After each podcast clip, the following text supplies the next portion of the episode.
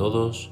En el Café con Espiritismo de hoy traemos los comentarios de Tarcio Rodríguez en torno a un mensaje del Espíritu Emmanuel intitulado Deudas, extraído del libro Ideal Espírita, capítulo 86, psicografiado por Francisco Cándido Xavier.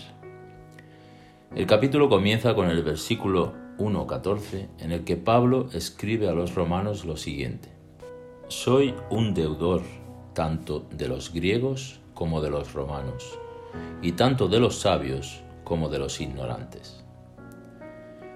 Y Emmanuel comienza el comentario diciendo, el apóstol de la gentilidad expresó claramente su condición de legítimo deudor de todos, y esa condición es la de cualquier otro ser de la comunidad humana.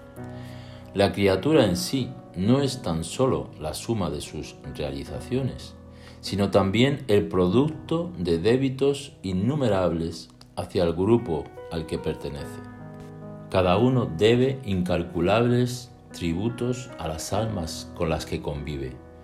No nos olvidemos de que vivimos comprometidos con la buena voluntad de los corazones amigos con la sabiduría de los que tienen más experiencia, con el cariño de los compañeros más próximos, con el apoyo y con el estímulo de los familiares, con los nobles impulsos de las relaciones fraternales. Por tanto, por el reconocimiento de nuestras deudas comunes, probamos la real inconsecuencia del orgullo y de la vanidad en cualquier corazón y la impractibilidad del aislamiento en nuestro paso evolutivo. El mensaje de Emmanuel esclarece con exactitud lo que dice Pablo a los romanos. Somos la suma de todos los esfuerzos de aquellos que nos rodean.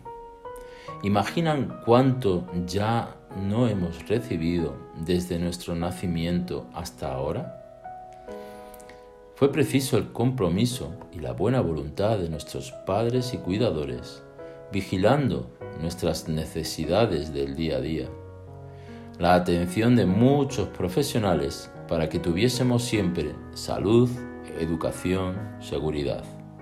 Debemos hoy lo que somos y lo que tenemos a muchas personas y es probable que algunos ya se han ido a la patria espiritual y a otros ni siquiera los les conocemos.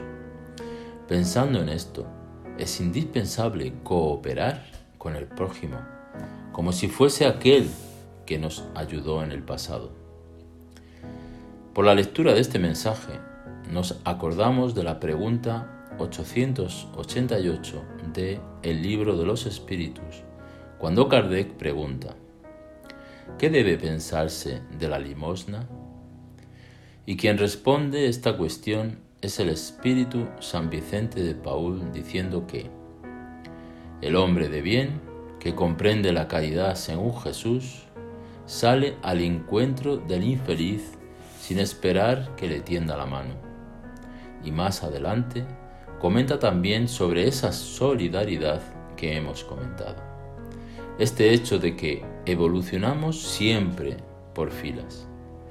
Él nos dice, no olvidéis nunca que el Espíritu, cualesquiera que sean su grado de talento y su situación como reencarnado o en la erraticidad, está colocado siempre entre un superior que le guía y perfecciona y un inferior ante el cual tiene los mismos deberes que cumplir. La enseñanza no puede ser más clara somos responsables unos por los otros y el aislamiento, aquel del ascetismo, tanto como el orgullo, el egoísmo y la vanidad, son condiciones que debemos extinguir de nuestras conductas. Son condiciones que sólo impiden el influjo natural del progreso humano y civilizado. Ayudémonos, por tanto, unos a los otros cooperando para que las necesidades básicas de todos sean cubiertas, incluso cuando no nos consideremos capaces de ayudar por el hecho de que tengamos tan poco. pues el poco que nos sobra puede ser indispensable para aquellos que nada tienen, ya sea alimento, conocimiento o hasta incluso esperanza. Y como concluye Emmanuel, la deuda se refleja en el compromiso y el compromiso significa rescate natural o compulsivo. Todos somos deudores unos de los otros. Si aún alimentas alguna tentación de superioridad egoísta ante los semejantes, acuérdate de las numerosas deudas que aún no saldaste, comenzando por tu instrumento físico que te ha sido prestado temporalmente. Mucha paz y hasta el próximo episodio de Café con Espiritismo.